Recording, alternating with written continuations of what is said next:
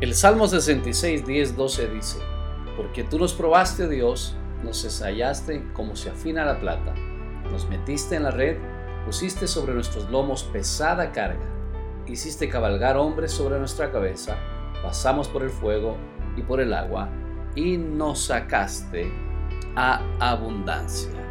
Te saludo el pastor Pablo Celi, hoy estaremos tratando sobre el tema de las pruebas.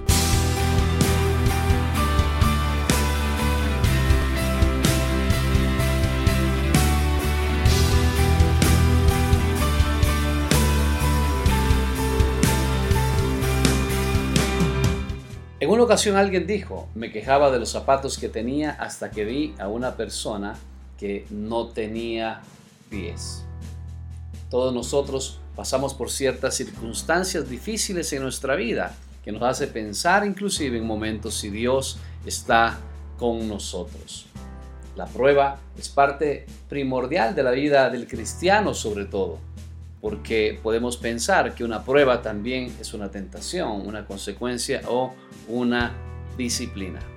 Para que una persona entre en prueba, requiere que ésta absolutamente esté llevando una vida cristiana, una vida que sea diferente a la de cualquier otra persona común. La palabra prueba se encuentra en la Biblia en muchas ocasiones realmente y habla acerca de refinar, fundir, dejar puro a alguien sin diluir. Esta palabra fue usada por Dios con varios hombres importantes de la Biblia.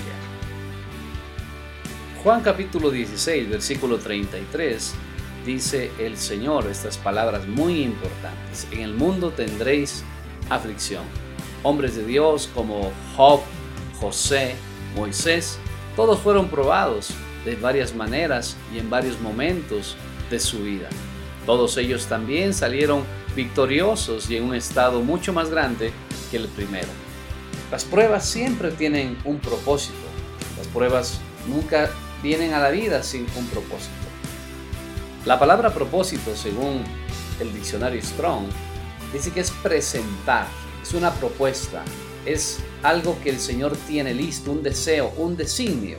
Es más, la palabra propósito en el libro de Romanos capítulo 8 versículo 28 y 29, en el original dice prótesis, que habla acerca de un instrumento, ¿verdad?, que se usa para completar algo a los que conforme a su propósito son llamados. Yo quiero animarte el día de hoy para que pienses un momento sobre las dificultades que estás atravesando, porque todas estas dificultades tienen un propósito en la vida no solamente el por qué, sino el para qué Dios está permitiendo que sucedan cosas tal vez muy dolorosas en tu vida. Te aseguro que la prueba siempre tiene un principio y también tiene un final en todas las cosas. El salmista decía, porque tú nos probaste, oh Dios, nos ensayaste como se afina la plata.